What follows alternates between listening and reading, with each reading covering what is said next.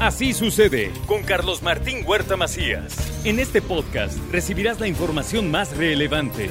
Un servicio de Asir Noticias. Y aquí vamos a nuestro resumen de noticias. El arzobispo de Puebla, don Víctor Sánchez Espinosa, encabezó la misa crismal. Se bendijeron los, los santos óleos y se renovaron los votos sacerdotales de todos los que integran la arquidiócesis de Puebla. Pero por motivos pastorales, muchas de nuestras diócesis en México trasladamos esa misa crismal del jueves santo, sobre todo por las distancias geográficas, al martes santo, para que los sacerdotes, que son muy solicitados en toda la Semana Santa, pero de una manera especial el jueves santo para las confesiones, puedan estar en sus parroquias. Confirman un policía estatal muerto y dos heridos como saldo de una emboscada de talamontes en la zona de Zacatlán. El gobernador del estado, Sergio Salomón, condena naturalmente el asesinato de este policía y aseguró que pronto se dará con los responsables de esta acción. Puebla, entre los 11 estados más seguros de la República Mexicana, bajo el secuestro, el feminicidio, el robo a ganado, homicidios, violaciones. Esto es lo que confirma el Sistema Nacional, el Sistema Nacional de Seguridad Pública. Emite el volcán Popocatépetl 223 exhalaciones. Protección Civil pide Precaución ante la caída de ceniza, nos ha estado cayendo mucha ceniza. Todo listo para la procesión del Viernes Santo. El comité organizador pide que se use el cubrebocas. Operativos el próximo sábado en los balnearios de Puebla y se castigará con 7 mil pesos de multa a quien sea sorprendido desperdiciando el agua. El ISTEP solo brinda servicio de urgencias y hospitalización durante los días santos. Se van de vacaciones prácticamente todos en el gobierno del estado. Inicia operaciones el Hospital General del Instituto Mexicano del Seguro Social en Cuautlancingo. Beneficiará a los derechohabientes de esa parte de la zona metropolitana de Puebla. Vamos a ver si logran descongestionar el saturado Hospital de la Margarita. El presidente municipal entregó la rehabilitación de la 14 Oriente con una inversión de 27.1 millones de pesos. Y esta es una de las más importantes del tramo que ahorita traemos, la 14, la 16, sí, por supuesto la, la avenida 5B Sur y hoy esta que corresponde abarca casi 25 mil metros cuadrados, esta 14 Oriente, que es un promedio de 36.7 calles se reúne el gabinete estatal para los preparativos de cara al desfile conmemorativo al 5 de mayo. Todavía no sabemos si vendrá el presidente de la República. Asesora la Secretaría de Economía a los, agua, a los artesanos de Aguatempan. ¿Para qué? Para la comercialización de sus productos hechos con palma. Hacen unas verdaderas obras de arte, bueno, que puedan eh, ganar más en mercados importantes. Los partidos deben cuidar que sus candidatos sean perfiles eh, limpios de violencia de género. Esto es lo que dijo la diputada Nora Merino. Mientras el Consejo General del Instituto Electoral aplicó multas por 6 millones 307 mil 11 pesos a seis partidos políticos. Le actualizo los datos COVID, 55 nuevos contagios, 30 hospitalizados, 5 graves, afortunadamente ninguno, ninguno muerto. En la información nacional e internacional, tras el ataque en un fraccionamiento de Morelia, Michoacán, dos agentes ministeriales de esa entidad murieron. El operativo desató una balacera que duró 30 minutos, sí, 30 minutos.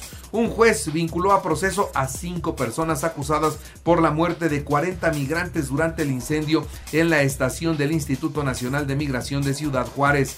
La menor de 13 años que sobrevivió a la caída del globo aerostático en Teotihuacán fue dada de alta, su estado de salud se reporta bueno. Reingresa al hospital el piloto del globo aerostático. Se espera que en las próximas horas pueda ir eh, pues rumbo a su destino, que es el reclusorio en el Estado de México. El gobierno federal compró la empresa Iberdrola, le compró a la empresa Iberdrola 13 plantas de generación eléctrica en una operación que alcanzó los 6 mil millones de dólares. Sí, esta empresa que fue cuestionada por el presidente, que dijo que era una empresa que estaba saqueando a México, que era una empresa corrupta. Bueno, pues a esa empresa le compró 6 mil millones de dólares de, de, este servicio de infraestructura eléctrica. El presidente calificó esta adquisición como una nueva nacionalización de la industria eléctrica. Con esto, ya la Comisión Federal de Electricidad genera el 55% de la energía para todo el país. Eh, así que destacó que, de las, que las 13 plantas formarán parte del patrimonio público y esperan ser operadas por la Comisión Federal de Electricidad a la brevedad. Los dueños de Iberdrola hicieron un negocio redondo. Estaban felices porque después de tener problemas con el presidente, después de haber sido señalados y acusados en repetidas ocasiones, ahora les pagó y les pagó muy bien por todo esto que ellos habían desarrollado en México. El secretario de Gobernación, Adán Augusto López Hernández, visitó el INE. Fue recibido junto con la secretaria de Seguridad y el fiscal de Delitos Electorales y ahí estuvo naturalmente encabezando la reunión la presidenta del INE, Guadalupe Tadei fue muy clara en señalar que la reunión se hizo en el INE porque quería el secretario de gobernación que fuera en Bucareli y ella dijo, no, quieren, quieren algo con el INE, tienen que venir. Bien por ella. Así que dijo tener toda la disposición de superar las diferencias. Señaló que el respeto que pide de las instituciones es el mismo que ofrece por parte del INE. El secretario de Gobernación reconoció el trabajo del INE y reconoció que siempre siempre que se necesitó al INE, siempre le respondió bien a las demandas democráticas de los mexicanos.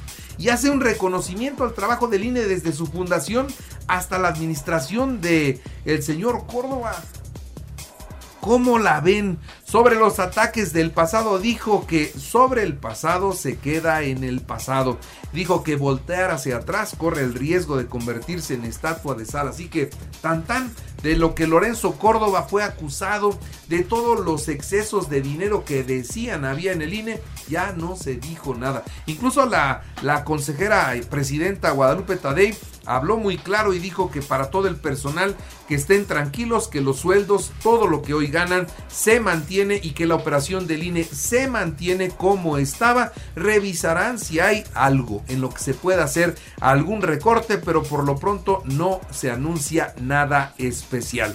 Y el secretario de Gobernación contento y todos contentos. Ahora ya se acabó el pleito. Y es que entiendo que el presidente de México se dio cuenta que verdaderamente al INE no se toca y para evitar problemas, ahora que se fue Lorenzo Córdoba, con la nueva consejera Guadalupe Tadei, las cosas mejor las llevarán en paz para no tener ninguna manifestación en contra.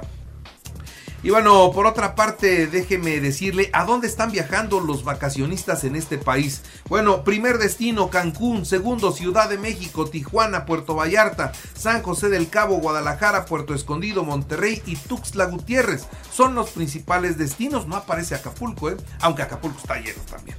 Bueno, en Estados Unidos viajan a Chicago, Nueva York, Los Ángeles, Houston y Las Vegas. Y a Canadá van a Toronto y a Vancouver. Ahora, los que van más lejos vuelan a Madrid, a Bogotá y a Buenos Aires. Toda esta información se la comparto en mi cuenta de Facebook. Si usted quiere ver ahí los destinos hacia dónde están yendo los mexicanos, en mi cuenta de Facebook. Me encuentra como Carlos Martín Huerta, ahí está todo. El presidente de México envió una carta al mandatario chino para trabajar conjuntamente en la lucha contra el fentanilo. Le pide más control para evitar los envíos de precursores a México y se deje de, producir esta droga que tanto daño está haciendo. Y Donald Trump fue acusado de 34 delitos graves por falsificar registros comerciales. Ante la Fiscalía de Nueva York, el magnate se declaró inocente de los cargos. Donald Trump dijo que nunca pensó que algo así podría pasar en Estados Unidos. El único crimen que he cometido es defender sin temor a nuestra nación de quienes buscan destruirla. Donald Trump salió sacando ventaja de esta situación.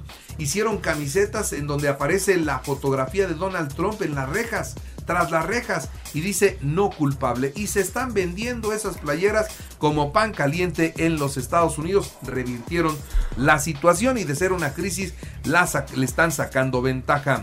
Un video confirma que soldados de Burkina Faso han asesinado a niños Se habla de crímenes de guerra. Vamos a ver hasta dónde llegan las investigaciones y en su tiempo ojalá que se haga justicia. Murió Andrés García, tenía 81 años de edad luego de sufrir complicaciones en su salud por una cirrosis que le diagnosticaron desde hace tiempo en medio de las diferencias con los hijos, con la familia. Bueno, ya se fue Andrés García. Y ahora vamos a ver qué pasa en los deportes. El árbitro Fernando Hernández fue suspendido 12 partidos por agresión al futbolista de León, Lucas Romero, Nicolás Larcamón y Fernando Ortiz fueron suspendidos dos partidos. León 5-0 al Violet de Haití en la Conca Champions, Filadelfia 1-0 al Atlas. Hoy Tigres de Motagua a las 18 horas. Barcelona Real Madrid a la 1 de la tarde en la vuelta de las semifinales de la Copa del Rey. Los Pericos de Puebla 7-6 al Águila de Veracruz en el torneo Interliga. Los Dodgers 5-2 a los Rockets de Colorado. Julio Urias ya tiene su segunda victoria. Y bueno, les recuerdo que así sucede está en iHeartRadio. Y usted lo puede escuchar a cualquier hora y en cualquier dispositivo móvil en su computadora, en su teléfono. Busque el podcast, ahí va a tener este resumen de noticias, además colaboraciones y entrevistas. Es muy fácil, entre a la aplicación de iHeartRadio, seleccione el apartado de podcast, elija noticias y ahí encontrará la portada de Así sucede. Así sucede con Carlos Martín Huerta Macías. La información más relevante ahora en podcast. Sigue disfrutando de iHeartRadio.